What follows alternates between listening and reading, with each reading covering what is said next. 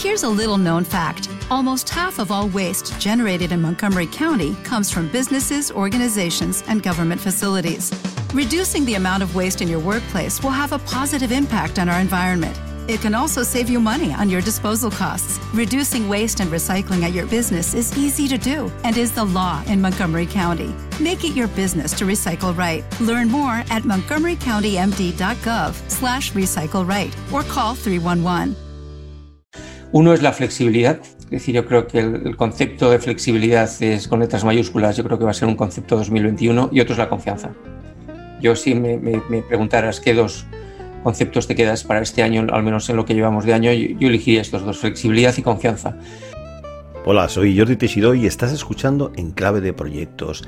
Esta voz que escuchabais era la de Tomás Pereda, un profesional de los recursos humanos, una de las voces top de LinkedIn en el año 2020 y subdirector general de la Fundación Más Humano y que está afrontando un montón de proyectos, nuevas ideas y que hoy comparte con nosotros su visión en general del futuro del mundo del trabajo y sobre todo cuáles son los consejos que da a las empresas en esta era post pandemia. Sin más preámbulos, os dejo con esta conversación con Tomás Pereda. Gracias Tomás por estar con nosotros en clave de proyectos y para empezar me gustaría que nos hablaras de tu actividad en la Fundación Más Humano. ¿En qué consiste la actividad de esta fundación? Sí, bueno, pues es una fundación que se creó, ya es muy veterana.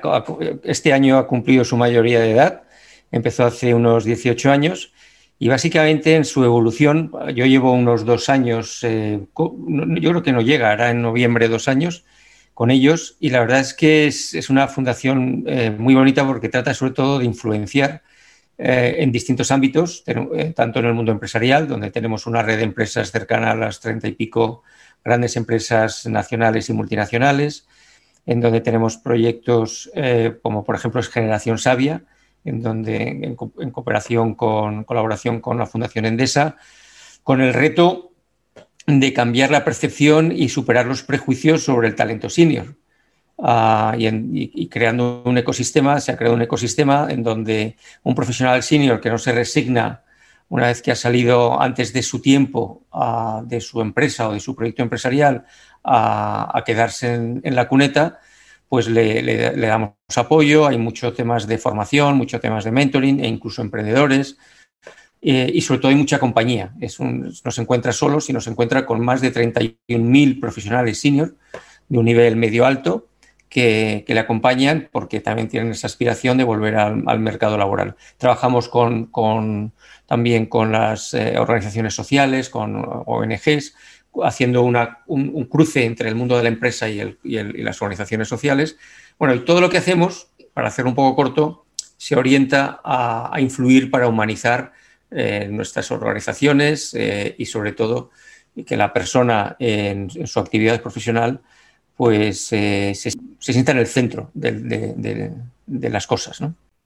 Explícanos más concretamente qué implica la humanización en las empresas.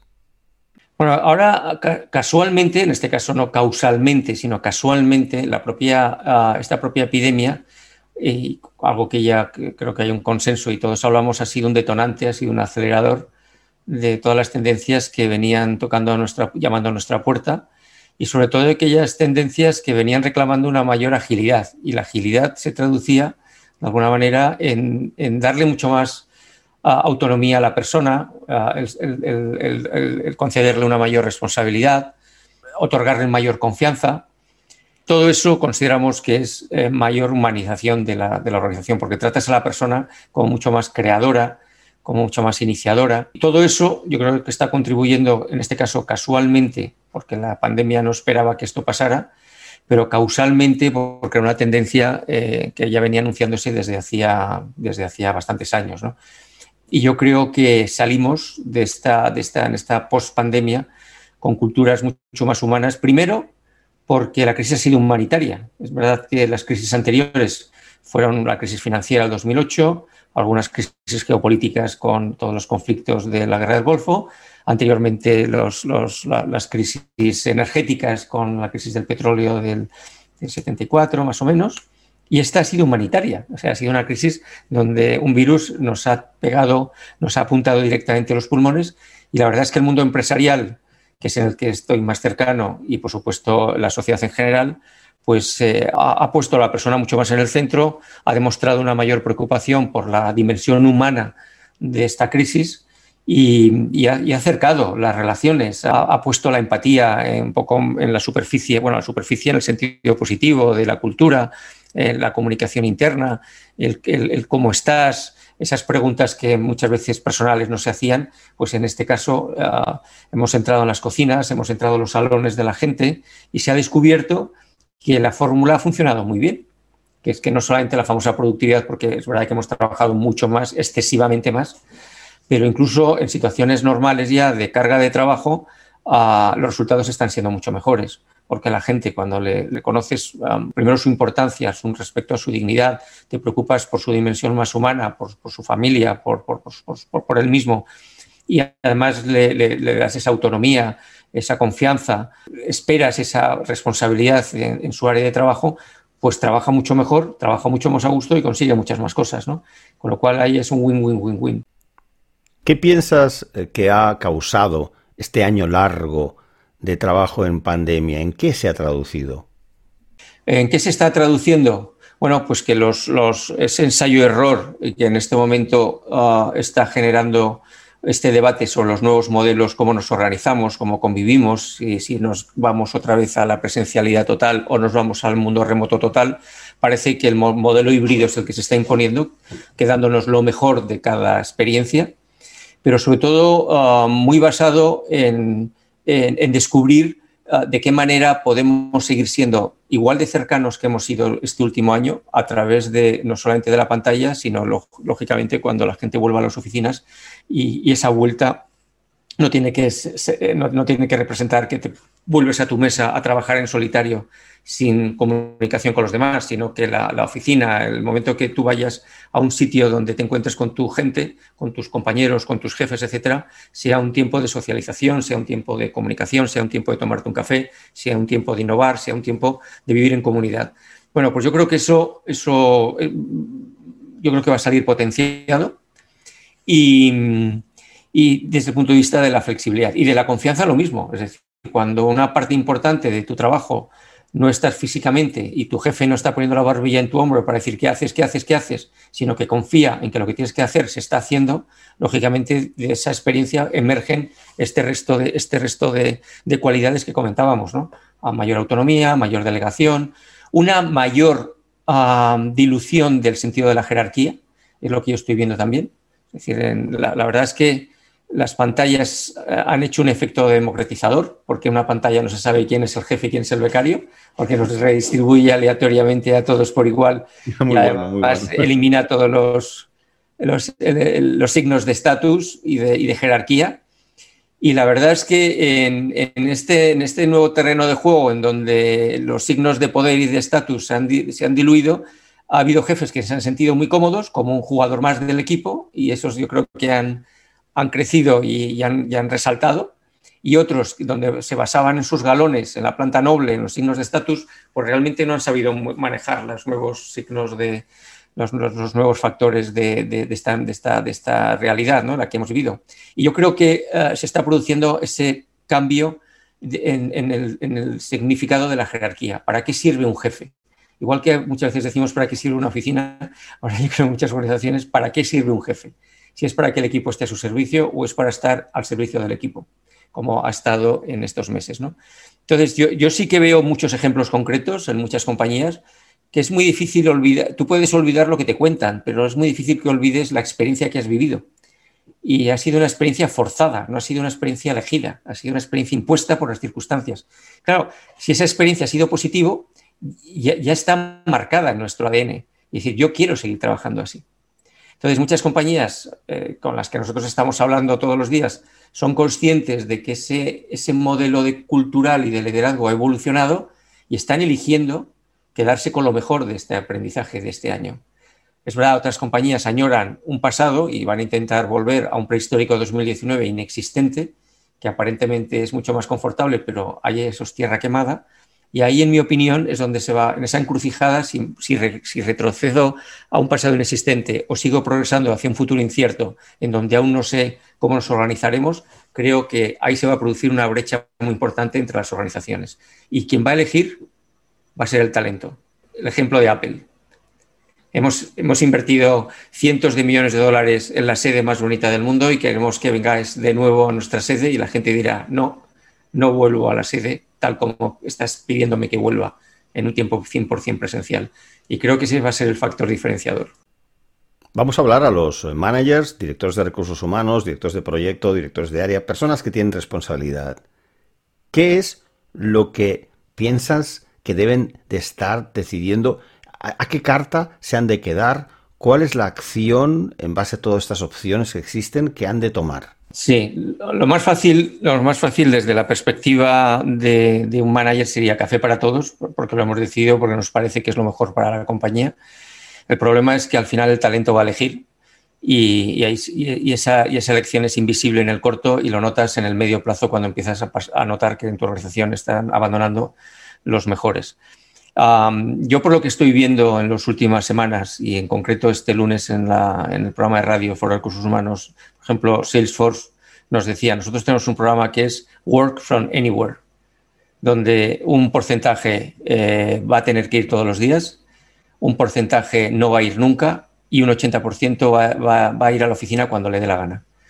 Y, bajo siempre un... un ahí, la cuestión es que tienes que tener un marco homogéneo dentro de la organización para que no haya agravios comparativos. Es decir, no puede ser una elección a la carta de que tengas determinados responsables que dicen, no, no, yo mi estilo personal es este, que es absolutamente contrario al estilo del departamento de al lado.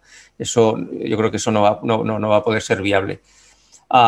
Igual que es la famosa desconexión digital, tiene que de alguna manera ser parte eh, y resultado de una decisión consciente de la organización y de manera homogénea para toda la organización creo que hay que escuchar a la gente. Algunas organizaciones me consta que lo que están haciendo es involucrar y, escuchar las preferencias de la, gente, tener en cuenta las distintas realidades que hay dentro de cada compañía, trabajar desde las segmentaciones, porque no es lo mismo gente industrial, gente de fábrica, gente, gente, esto, gente de oficinas, gente los comerciales, gente de investigación, la industria farmacéutica. Pero, por ejemplo, muchas compañías me han comentado que incluso en su actividad comercial tradicional han logrado perfectamente adaptarse, adaptarse al, modelo remoto, o sea que ahí no hay barreras tampoco. Incluso algunos industriales, a través de la robótica, eh, sobre todo lo que son actividades de inspección y de control, se pueden hacer también en remoto, no hace falta ya hacerlas in situ. Es decir, que la propia tecnología te está permitiendo uh, superar barreras que hace, hace tiempo nos parecían inimaginables. Eso es una decisión que cada compañía tiene que estar tomando en este momento y hay muy pocas barreras que se lo vayan a impedir. Van a ser las barreras culturales, mentalidad ah, y sobre todo desde el punto de vista, ah, bueno, de, lo que comentamos, la cultura. Si, estás basado en la desconfianza y que la gente solamente trabaja cuando te ven a ti físicamente y desde un control directo, bueno, pues ese es un modelo que, que, que si les ha funcionado bien, enhorabuena, ¿no? Y, luego tienes el otro modelo, el de basado en la confianza, en donde controlado bajo resultados y en donde creas unas culturas de responsabilización de la gente. Eh, yo pienso que esta, es la, esta segunda va a ser el estilo más ganador en, esta, en esta pospandemia. ¿no? Y, pero creo que no hay un modelo único.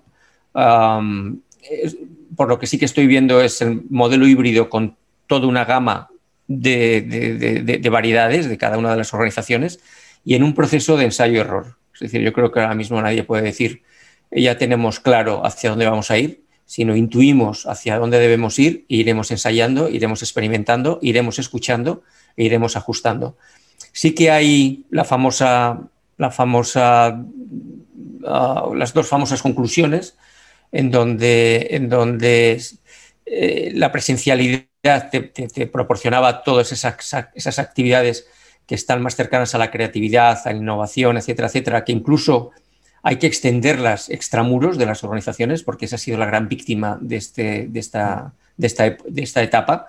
Hemos estrechado nuestras relaciones con los cercanos, con nuestros equipos, con, con, incluso dentro, aunque fueran empresas muy grandes, hemos estrechado los lazos con la gente de nuestro perímetro, aunque fueran miles personas, de personas, pero no hemos salido de, nuestros, de nuestras empresas. Eso, ¿cuál ha sido la víctima? La innovación.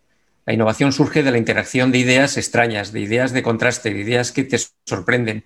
Y claro, normalmente no te sorprende lo que está dentro de tu casa, te sorprende lo que está fuera de tu casa. Y habrá que normalmente reproducir de nuevo cómo relacionarnos con gente de otras organizaciones, con gente de, otros, de, otro mundo, de otros mundos profesionales, para que vuelva a, surgir la innovación que en, cierta manera hemos perdido en esta pandemia. A mí me ha hecho pensar eso que has comentado, cierto, porque también has, citado la innovación, la colaboración, la importancia de que al volver a la oficina se creen estos espacios de colaboración. Y el caso de Apple, como empresa conocida por todos, y obviamente mm, todos hemos seguido a Steve Jobs, lo que decía. Él decía muchas veces que el equilibrio entre las personas ocurre en el debate y ocurre en, Correcto. La interacción. Él citaba, creo que un ejemplo de unas piedras dentro de la caja o algo así. Hacía una, una, metáfora, con lo cual él le daba una importancia enorme a la interacción. Es decir, que Apple quiere que la gente vuelva a la oficina, no para controlarlos, mm. sino para que haya esta interacción, que creo, yo al menos también, aquí no quiero dar opiniones personales porque estás tú como invitado, pero es cierto que la interacción física, em, la, visualización de ideas, la, mejora en, un entorno en un entorno físico, ¿no? Y como has dicho tú muy bien, en tu casa hay menos innovación. Eh, Exacto. a no ser que vayas navegando, ¿no? Así que no solamente es volver a la oficina por tener un sistema antiguo, sino también por, por tener un espacio de colaboración quizás más incisivo que, la videoconferencia, ¿no piensas?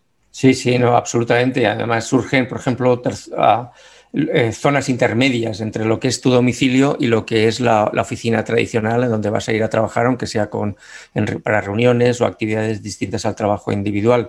esos terceros espacios, esos terceros lugares en donde no es ni tu casa ni es tu oficina, pero donde te vas a trabajar, porque es verdad que hay mucha gente que sus circunstancias personales son muy incómodas.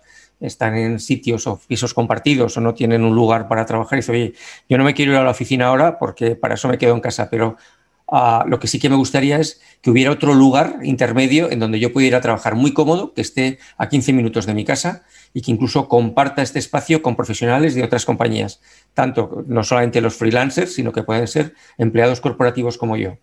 Entonces están surgiendo también esos conceptos en donde el, tercer lugar, el, poco, ya hay una, incluso hay una denominación, lo de, me parece que es home, hub and spoke, o sea, tu casa, tu oficina y un poco la, zona radial de tu oficina distribuida en donde puede haber cinco o seis espacios pequeñitos en donde se distribuye eh, la actividad eh, profesional de tus, de, tus, de tus empleados y que en muchos casos pueda ser compartida con empleados de otras corporaciones. Es decir, empiezan a surgir fórmulas híbridas que además me parece interesantísimo porque hay otro efecto que se ha producido en esta pandemia, que es la deslocalización del talento. Si, hemos logrado trabajar en remoto, eh, puedes trabajar en remoto con alguien que está a dos kilómetros de tu casa, pero puedes trabajar en remoto con alguien que está a 6.000 o a 10.000 kilómetros de tu casa eh, con la misma facilidad.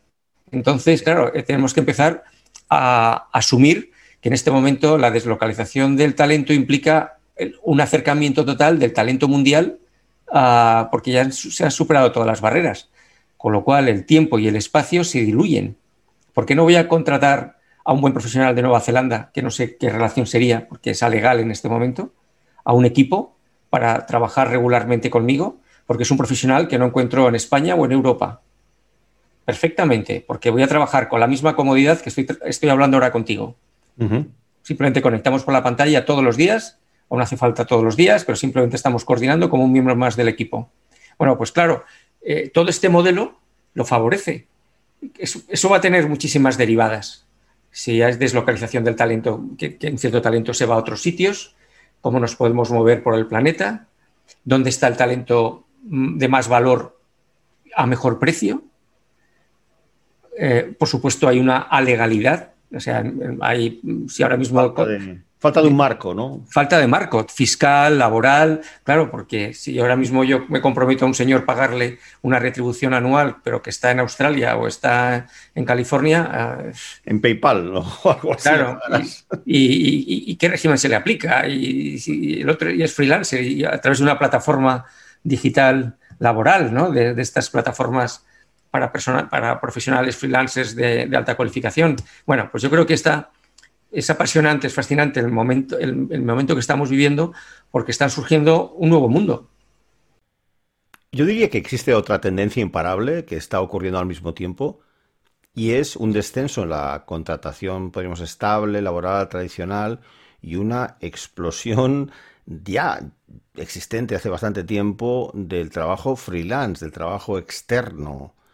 ¿Cómo percibes que este factor influye en todo este nuevo ecosistema del trabajo? me parece que eh, hay, un, factor luego muy interesante en, este planteamiento que comentas, que es la obsolescencia de las capacidades a la velocidad en la que se produce. Es decir, ahora mismo yo creo que no hay ninguna organización en el mundo que pueda aspirar con realismo en contar en cada momento con las capacidades que necesita por la rápida obsolescencia en la que se producen no puedes tener lo que hoy necesitas y esperar que lo sigas teniendo el año que viene y dentro de dos años, porque gran parte de las capacidades que hoy tienes van a caer en la obsolescencia y otras capacidades que vas a necesitar hoy no las tienes. Entonces, ¿qué haces? Vas a estar constantemente contratando y echando, contratando y echando. ¿No es mejor que una parte muy importante de tu talento sea externo, en donde tú lo vas contratando on demand en función de las necesidades que vas necesitando? por esta rapidez, por esta velocidad en la que se está produciendo ah, el saber, el conocimiento, el pensamiento, las habilidades que, varían año tras año. Bueno, pues posiblemente tú tengas que tener un core gestor y luego todo lo que es un poco la, parte más de conocimiento, la parte más técnica, pues es posible que sea, no digo más barata, en algunos casos puede ser incluso más cara, pero te, da, te aporta una mayor flexibilidad para poder contar en cada momento con, el, con las capacidades eh, tecnológicas, con, las capacidades que cada uno necesite, científicas, ah, en función de, lo que necesites. Porque nadie puede aspirar, por muy grande que sea tu organización y por muy poderosa que sea tu organización, tener el conocimiento que en cada minuto es preciso para realizar tu operación. En toda esta transformación imparable que tú nos estás describiendo tan bien, ¿qué papel hemos de jugar los que pasamos, algunos ya generosamente, pasamos de 50 años? ¿Somos parte del problema? ¿Somos parte del pasado? ¿Podemos integrarnos en la solución? Pues yo creo que somos las dos cosas. Somos, a veces somos el problema y a veces somos la solución. Eh, depende de la actitud, depende de nuestra mirada pero no solamente de tanto de la mirada de la sociedad, de la mirada de las organizaciones y de la propia mirada respecto a nosotros mismos, porque yo creo que lo que se produce es esa profecía autocumplida. Ah, podemos sentirnos viejos a los 50 o podemos sentirnos muy jóvenes a los 50, depende de cómo nos miremos primero a nosotros mismos, y que eso depende de cómo nos mire nuestra organización y depende de cómo nos mire la sociedad. Entonces, vamos a comportarnos en función de, los, de las expectativas que nuestro entorno tenga sobre nosotros.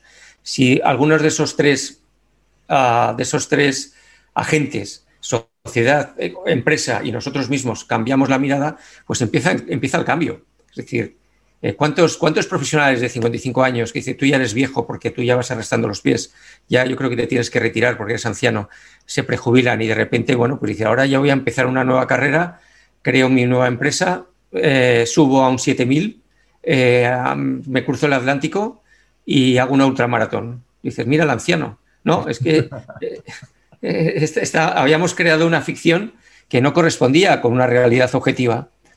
Y, por eso somos el problema y somos la solución a los 50 años, a los, exactamente a los 47,5 estamos en, el ecuador de nuestra carrera profesional, asumiendo una vida profesional hasta los 70, que es donde yo creo que llegaremos con una esperanza de vida saludable que llega a los 74. No digo la esperanza de vida general, sino la saludable. Lo lógico es que empieces a trabajar a los 25 y más o menos hasta los 70 podamos estar en activo. Bueno, pues a los 47,5 y, y prácticamente que son los 50, estamos en el medio, estamos en el Ecuador. Entonces, qué locura, ¿no? No sé, el otro día, el otro día compartía en un, en un post la pregunta, ¿no? ¿A qué edad nos hacemos somos talentos senior? ¿A los 35, 45, 55, 65, 75? Y claro, echas la vista atrás y descubres que los 65 se estableció en 1919, exactamente el 11 de marzo de 1919, por el conde de Romanones, con el retiro obrero obligatorio. Dices, con una esperanza de vida en España de 43 años. Hoy tenemos una esperanza de vida de 84. Ah, hemos doblado la esperanza de vida. ¿Pero hemos movido esa referencia de los 65? No, sigue, siendo la referencia de hace un siglo. pero creo que evolutivamente y biológicamente una persona de 65 en 1919 no tiene absolutamente nada que ver con una persona de 65 de hoy. Pero nos seguimos viendo bajo las gafas de 1919. Y nos siguen viendo y las organizaciones siguen gestionando el talento en función de esa visión de 1919. Y no hemos corrido, no hemos dado al play de la historia para que, el concepto de edad, eh, la percepción de la edad haya seguido evolucionando al 2021, cuando hemos más que duplicado la esperanza de vida. Bueno, los que pasamos de 50 te vamos a hacer presidente del gobierno, Tomás, porque... no, por favor. por favor. Aquellos que me apreciéis. Perdona esta broma. Eh, claro, es que yo no soy una persona imparcial en este sentido. alguna vez que hemos tratado el tema eh, en forma egoísta, y pido perdón a, mis oyentes jóvenes, pero siempre recomiendo esa enorme película, ese documental, Pensioners Incorporated, de la empresa Vita Needle, Estados Unidos que tiene una media de edad de 74 años, creo que va, contratando a gente que van jubilando y los van contratando y es un ejemplo de cómo eh, los prejuicios a veces no se cumplen. Ya acabando, Tomás, déjame atracarte y eh, piensa en, sobre todo en los directivos que nos escuchan de pymes o de empresas más grandes, project managers, pero en general, ¿cuáles son los tres consejos sobre el talento, sobre la gestión humana? Sobre la gestión de los recursos humanos en la empresa, los top tres eh, que nos darías. Déjame atracarte esos tres consejos breves que darías a una persona que tenga responsabilidad sobre equipos humanos, de cuál mm. debe ser su agenda para 21 y 22, para los años que, vienen, pospandémicos. ¿Cuál es la agenda principal? Sí. Bueno, yo quizá yo daría tres. El primero ah, ah, es el que ya hemos comentado, que yo creo que eh, la flexibilidad y la confianza son ah, expectativas muy importantes de aquí al futuro. Y de hecho esta mañana en un, sondeo rápido que hemos hecho entre la agencia CREAP y la Fundación Más Humano, entre muchas empresas, hemos, se ha constatado que el 88% de las empresas han, han, constatado que las nuevas formas de trabajo y la flexibilidad es el primer driver de la, de la, de la nueva la, la, propuesta de valor para el empleado. la flexibilidad y las nuevas formas de trabajo. Y obviamente la confianza deriva de ello. La segunda, yo hablaría del aprendizaje. El aprendizaje en el sentido amplio, en el sentido histórico, en el cambio de era que estamos viviendo. Eh, porque si ya en 1919 hablábamos de la cuarta revolución industrial, de cómo las tecnociencias estaban acelerándose tremendamente, es verdad que el foco lo hemos puesto en el virus, pero esa evolución tecnológica se ha acelerado todavía más. Ahora, cuando, cuando, cuando de alguna manera deje de ser noticia esta pandemia, habremos descubierto que hemos, hemos pegado un salto tremendo en 7, 8, 9 años a lo que estaba previsto en la evolución tecnológica. Eso, ah, eso, eso nos exige lo que siempre hablamos del aprendizaje, aprendizaje. Yo soy atlético, entonces aprender, aprender y volver a aprender, como decía Luis Aragonés, yo creo que ese debería ser el mantra, ¿no? También decía ah, ganar y ganar y solo ganar, decía. Y, volver a ganar, exacto, exacto. Yo creo que ese debe ser el mantra para los años que nos quedan. Ah, hablamos de, bueno, el reskilling, el upskilling, pero es aprender, aprender, aprender. Y hablo de aprender y no tanto de formar, porque aprender, desde mi perspectiva, nace del individuo a nadie, hay una frase que me gusta, a nadie le aprenden, tú aprendes, pero a nadie te va a aprender a ti. Te pueden formar de, que viene de fuera adentro, pero el aprendizaje nace de dentro a fuera. Y la tercera es eh, como, como en mis tiempos cuando se iba en la televisión, la imagen decía, permanezcan atentos a la pantalla. Hay que permanecer muy atentos a la pantalla, con una mente muy abierta, eh, observar los cambios que se están produciendo cambios muy profundos ah, en la manera, en, yo últimamente hablo mucho de que cada vez va a haber menos empleo pero más trabajo. Ese trabajo que estábamos comentando, que se está produciendo a través de fórmulas no convencionales, tendencias muy aceleradas en donde están surgiendo nuevas formas de trabajar, nuevas, algunas como resultado de situaciones complicadas y otras como elección, como opción. Bueno, pues yo creo que todo eso Ah, es un gran cóctel en donde, donde van a cambiar el paradigma de la revolución, de la última revolución industrial, de la, revolución industrial de, de, 1918 de 1919, que es de la que heredamos el actual modelo. Y yo creo que para un profesional de recursos humanos tiene que estar muy atento con un cierto estrabismo, eh, con una mirada en el, en el, hoy, en el presente, pero sobre todo con otra mirada en un futuro que, que, está viniendo con mucha, no digo nitidez, con mucha oscuridad, pero con, con mucha intensidad. Y, hay que rediseñar nuevos espacios, nuevos modelos, nuevos paradigmas. Y, y sobre todo porque los robots van a realizar gran parte del 60% de las actividades menos humanas, Y, la, buena noticia, la gran noticia, es que para, para, las personas se nos va a quedar reservado la parte más noble de la actividad profesional, la parte más genuinamente humana, todo aquello que hoy por hoy las máquinas no van a poder hacer, como es todo lo que es el pensamiento crítico, el desarrollo del pensamiento creativo, la resolución de problemas complejos, el mundo relacional, el mundo de los cuidados, la curiosidad, con lo cual uh, es un mundo apasionante para aquellas personas que les guste trabajar en, en, en, esa actividad menos alienante. Aquellas personas que les guste la rutina y durante 40 años hacer absolutamente lo mismo, la mala noticia es que lo va a hacer mejor un robot. ¿Mm? Pero la buena noticia es que nos queda la parte más bonita eh, de la actividad eh, laboral, del, del, mundo del trabajo, porque esa va a ser nuestra durante mucho tiempo, porque no creo que la inteligencia artificial alcance el, esa, esa, zona mágica que solamente un cerebro humano hoy por hoy puede alcanzar. Muchísimas gracias. Ha sido un placer. Sí, un placer. Yo aprendo muchas veces, bueno, como todos, ¿no? porque uno se descubre expresando estas reflexiones, con lo cual muchísimas gracias a todos, a los que nos vayan a escuchar, porque, porque es momento para, para escuchar, escuchar y escuchar. Pues seguimos en contacto. Muchísimas gracias, Jordi. Un abrazo muy fuerte. Una soberbia masterclass sobre el futuro del trabajo, un tema que hemos tratado en diversas ocasiones aquí en Clave de Proyectos. Soy Jordi Teixidó y te agradezco mucho que sigas el programa. Por favor, contacta conmigo en el blog en clavedeproyectos.com, deja un mensaje, tu comentario, suscríbete, pon me gusta, que eso siempre ayuda, y te espero la semana que viene. Hasta pronto.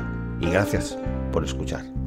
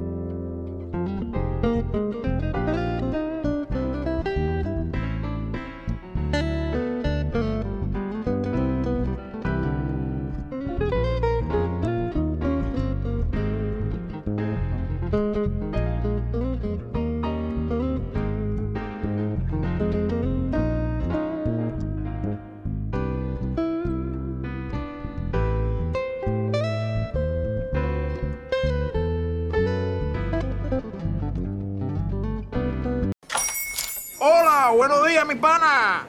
Buenos días, bienvenido a Sherwin Williams. ¡Ey! ¿Qué onda, compadre? ¿Qué onda? Ya tengo lista la pintura que ordenaste en el ProPlus app. Con más de 6.000 representantes en nuestras tiendas listos para atenderte en tu idioma y beneficios para contratistas que encontrarás en aliadopro.com. En Sherwin Williams somos el aliado del PRO.